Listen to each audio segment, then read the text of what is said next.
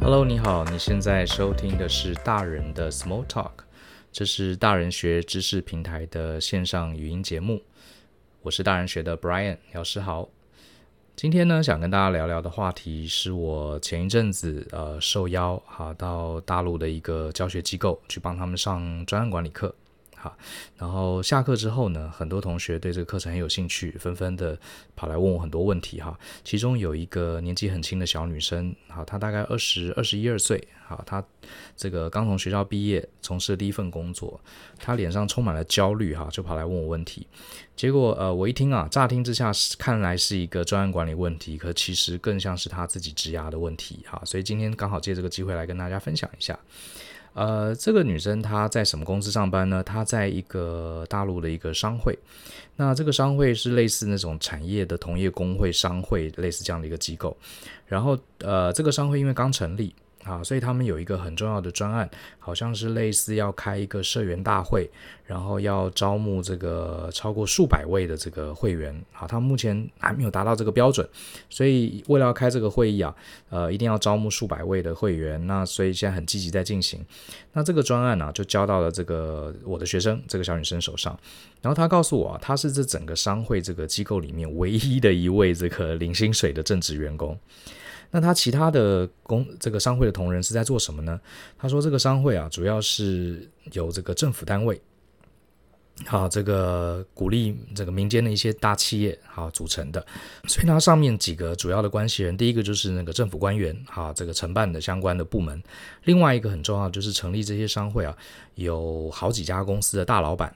所以这个是。这些大老板分别就是挂名啊，这个商会的什么理事长啊、秘书长啊、执行秘书啊，一大堆，总共有十多个人。这个女生最痛苦的地方，她最焦虑的地方是什么呢？她说她非常积极啊，想要用我教她的这个专案管理的方法，把这个专案做好。可是呢，呃，他只是一个行政人员，要为要做好这个专案了，需要很多很多的资料，也需要很多很多的这个大老板们、主管们，呃，来领导、来协作。可是呢，他每次去找他们，他们都一副意兴阑珊的样子，好，要他做专案，可是又不给他资源，然后呢，也不下来帮忙，然后甚至很多资料也要不到。所以他非常非常沮丧，好，他也说，老师，你教我的这个呃专案管理的方法非常好，可是如果我没有任何的资料，呃，这个这些大老板们也不告诉我他们要什么，也没有跳下来一起帮忙，我是没办法做完的。老师，你有没有什么其他的方法？好，其实这类的问题啊，我们接到很多哈。其实你仔细一听，我相信呃，如果听众你也是有上过几年班的，尤其是在大公司上过班的，我想你对这类问题一定不陌生哈，呃。我当时其实犹豫了一下，可是我还是说出我内心真正的实话。我就跟这个小妹妹讲说：“你现在面对的不是专案管理的问题，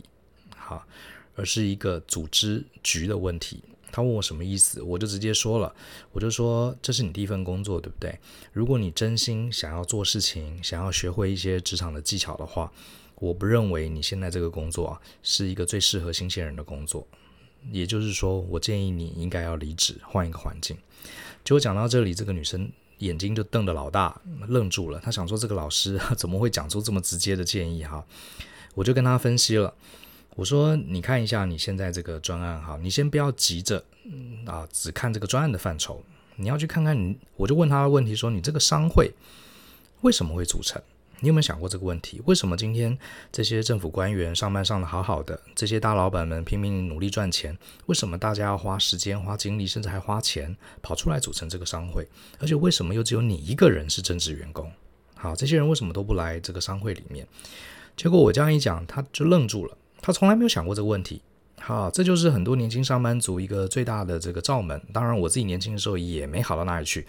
我们总觉得老板交办我们工作，我们就使命必达，就努力把它做好，这才是一个称职的员工。可是我们很少去想，你今天在的这个这个组织啊，它整体的结构是什么？它的缘起是什么？好，它为什么今天大家会来呃要办这个结构？这中间牵涉到很多的呃所有人的不同的人的动机，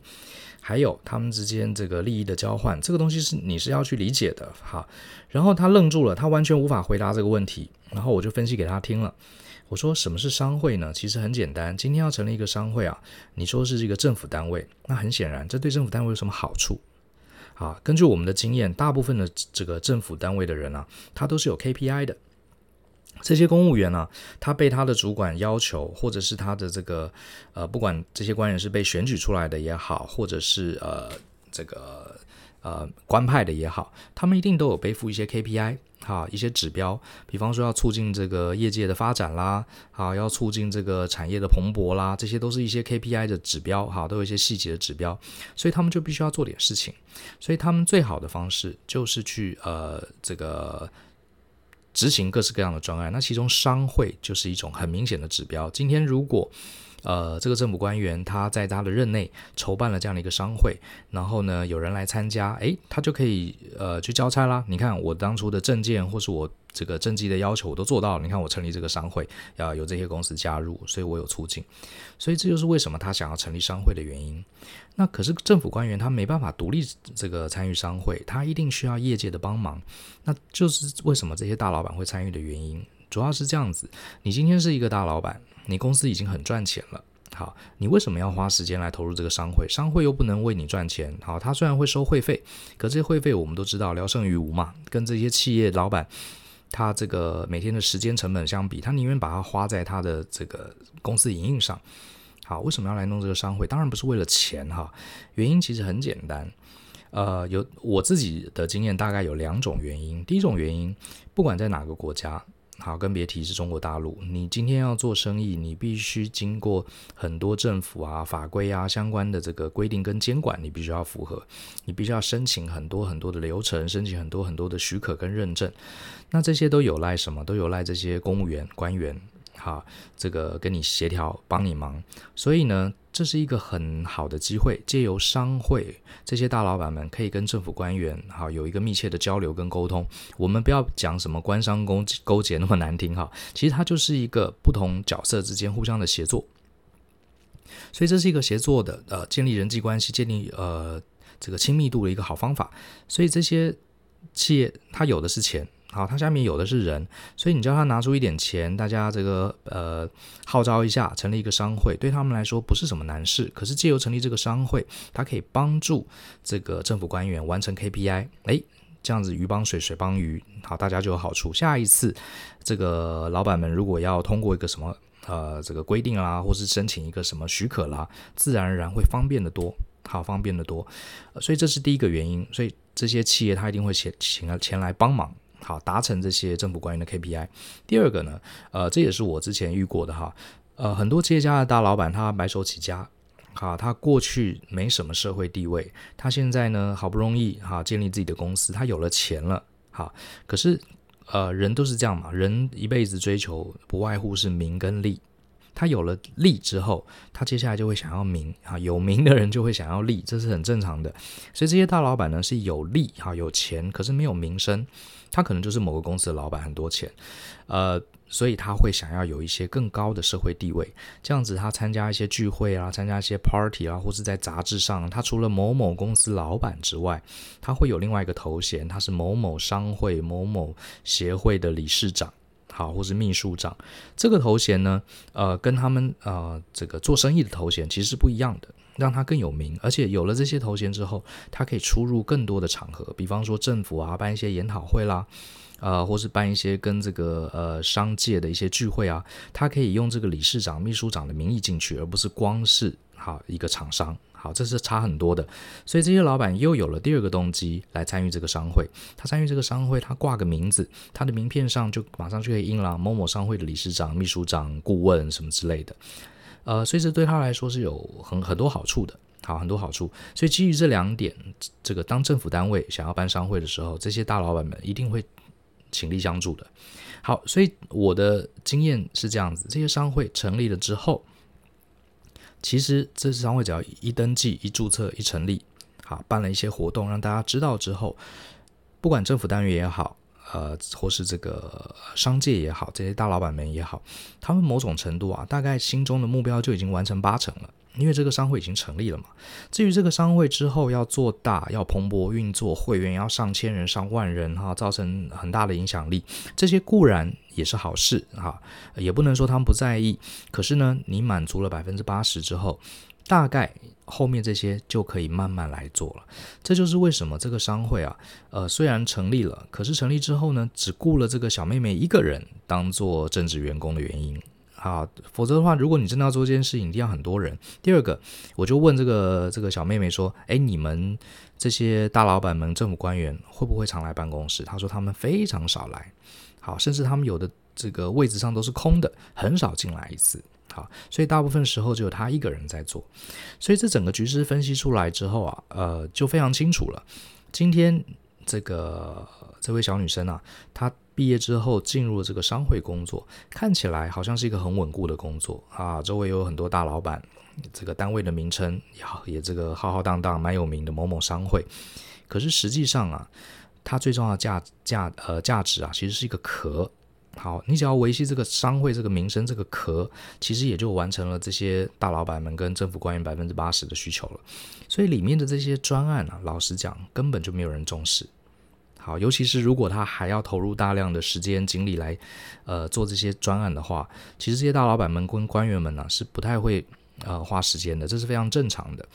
呃，可是这位学生啊，呃，就是刚毕业嘛，一腔热血，又想要这个展现抱负，他在这里就会碰到一个非常难堪的情境，也就是说呢，整个商会里面，这个同学，这个年轻的妹妹啊，她是。呃，最没有得到任何利益的人，他除了拿这个工作的薪水之外，他其实没有得到任何刚刚讲的名啊、利啊这些东西，他都没有拿到，也没有完成什么 KPI。可是他自己在于没有了解局势的状况下，他却是最在意这个专案的人，所以这其实很矛盾。老实说，这个专案呢、啊，呃，不会有任何呃这个对你实质的好处，可是你却以为这是你现在最重要的事情。好，所以这是非常矛盾的。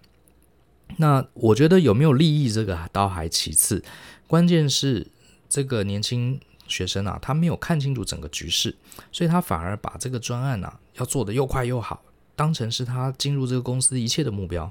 所以我就问他说：“你是不是常常找的这些老板，这个追着他们要资料什么？”他说：“是啊，我常常追着他们要资料，而且他们都觉得我很烦。”然后呢，后来我觉得，我甚至有一次还在他们面前不开心，说你们怎么都不支援我。最后这个老板烦得受不了了，好，还同意帮他雇佣了两个实习生，所以他现在是主管。好，我听了这是啼笑皆非，这其实根本不算主管，根本就是主管希望说给你两个人，你不要再来烦我了，好不好？好，所以可是可见他还是没理解这个意思哈，他还是拼命的去执行，呃，然后让这些主管很困扰，那这些主管又不方便明说。因为明说了呢，等于就摆明了说你这个位置是一个尸位素餐的虚位嘛，好，所以又不能说，所以就卡在这个状况。那我就跟这个妹妹讲，我说你接下来啊，呃，有两条路。第一个，我刚刚建议你了，你如果真心是想趁年轻多学一些真实的技能，扎扎实实的工作技巧的话，你想做点事情的话，我会强烈建议啊，你赶快离开，因为刚刚已经帮你分析了，哈，你你这个单位啊。从他出生开始，他就不是一个要做事情的单位。好，我顺便也问他，你是怎么进到这个机构来的？哦，他说是亲朋好友介绍的。好，你看，果然他一定就是这样子。好，亲朋好友裙带关系这样拉进来的，他并不是对外招募的一个工作。所以你如果真心想要好好做事情，呃，我就指了一下窗外，因为我们我在大陆上课的地方，这个隔壁就是这个腾讯大楼，我就指了一下，你看那家公司叫做腾讯。世界级的公司，如果你真的想做事、想学技能、想跟厉害的人在一起，好学习，呃，你应该去类似那样的公司，不应该待在这里。讲着讲着，这个美眉眼泪就掉下来了，哈，她就哭了。然后我就想说，哎呀，真是伤脑筋，呃，很怕女生哭哈。然后接下来我就换一个角度，我说好吧，那如果你某种原因你想要继续待下来，也不是不行。啊，你可以待下来，可是呃，老师给你的建议啊，就是你要换一个心态。呃，你今天这份工作，呃，基本上，如果你某种原因你真的要待，好，你真的要待，我觉得你应该换个呃局的方式来思考，整个态度来思考。你这份工作，也是有好处的。怎么说呢？因为对于一个二十出头岁的年轻人。啊、呃，很难有机会啊，可以跟这么多的政府官员、跟这些大老板们，哈，他们都是创业家，都是很上市公司老板，可以这样子近距离的接触。我觉得这个专案呢，你就尽量做好。可是你能做多少做多少，你也不用这个皇帝不急急死太监哈，这些人都不急，你在那边拼命催促他们也不用。你适当的跟他们回报一下专案的状况，他们愿意伸手愿意帮忙，呃，你你就接着做。如果没有，你也不要去强迫他们，造成这个人际关系的紧张。你反而应该跟把这些企业家当成这个叔叔伯伯阿姨这样的角态度来对对他们。你基本上呢，进来就是他们的小帮手，好，就是他们的助手。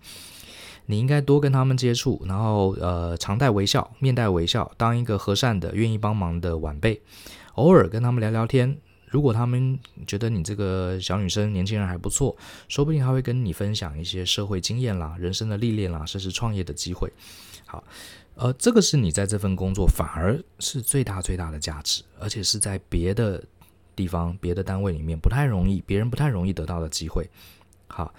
呃，所以你的重点反而不是在把这个专案做好，老实讲，你是在建立你的 connection，建立你的人际的连接，这个反而是你在这份工作里面最大的保障。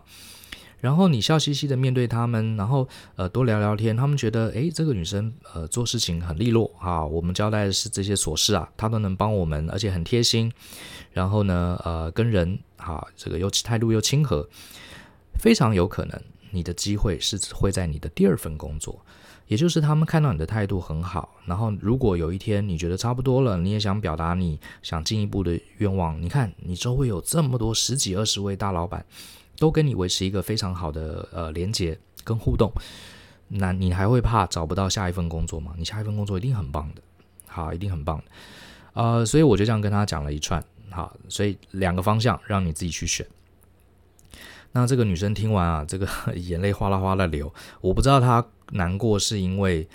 呃，我讲话太直，还是她觉得这件事情，呃，我的分析对她有帮助。总之呢，她最后回答我说：“老师，谢谢，我我懂了哈，我不让我回去想想看。”好，我不知道他现在打打算怎么做了哈，因为这是才上礼拜发生的事情。不过我这边想主要也跟这个听众聊一聊，尤其是如果你的年纪比较轻，你进到公司里面，我自己呃这些年来帮很多很多的年轻朋友解决这些职涯的困惑。其实我觉得你真的要讲啊，这我讲的每一次的答案其实都差不多，就是你要看懂局，了解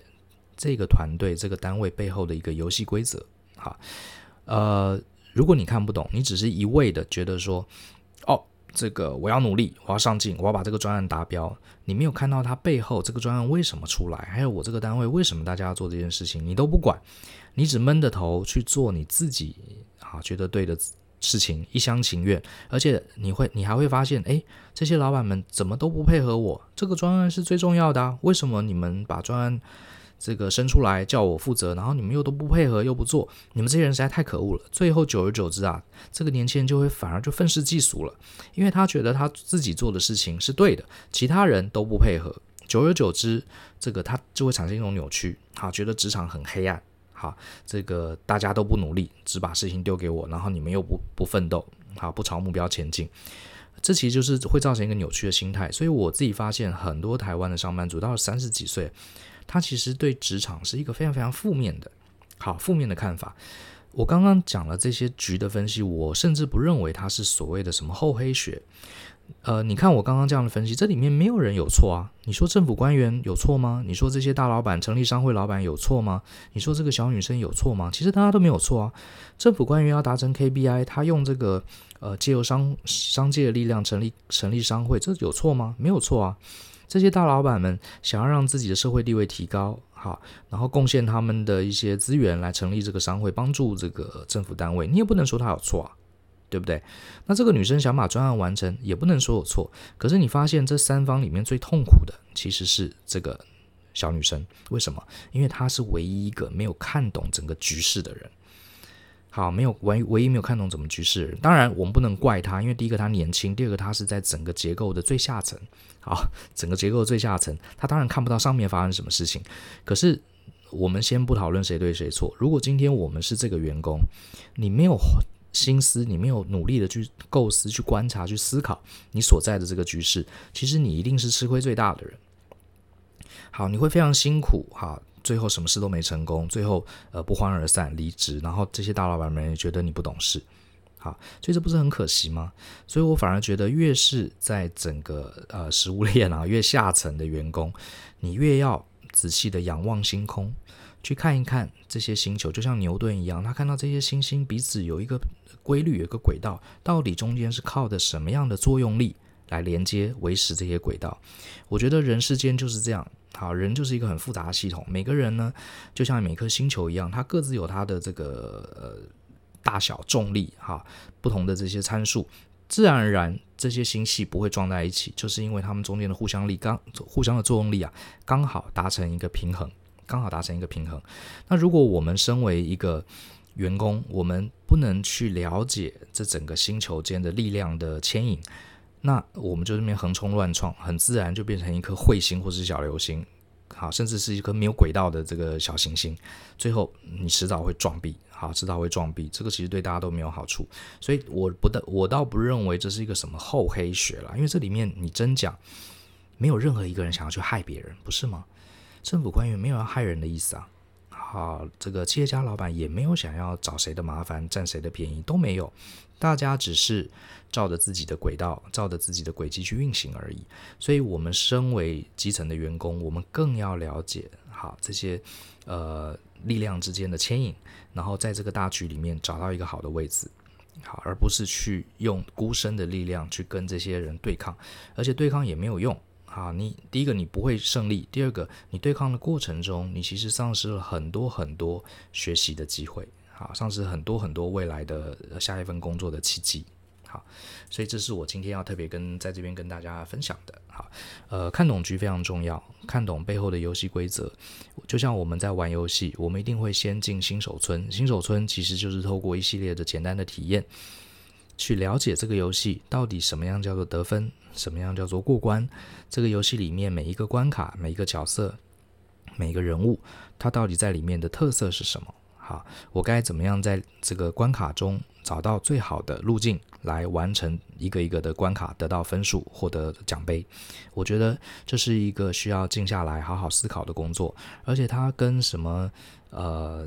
权谋啦，我们不要把它想的什么权谋啊、厚黑学，我觉得也没有关系。好，这些人追求自己要的东西，这本来就是天性，这是本性，它是很中性的东西。好，我希望大家都可以用这样的观点，用这个思维的观点来参透整个局，这样子我相信对大家的工作啊，呃，会更开心，你也更能从你现在所处的环境里面，呃，找到一些你自己未来的价值跟契机。好了，我们今天的节目就跟大家聊到这里。那更多精彩的内容呢，欢迎你上网搜寻大人学。我们有各式各样的课程，有各各式各样的文章，呃，当然还有我们的 Podcast 线上节目，都希望能为各位的职场、人际关系还有个人的成长带来一些帮助。谢谢你的收听，我们下次见，拜拜。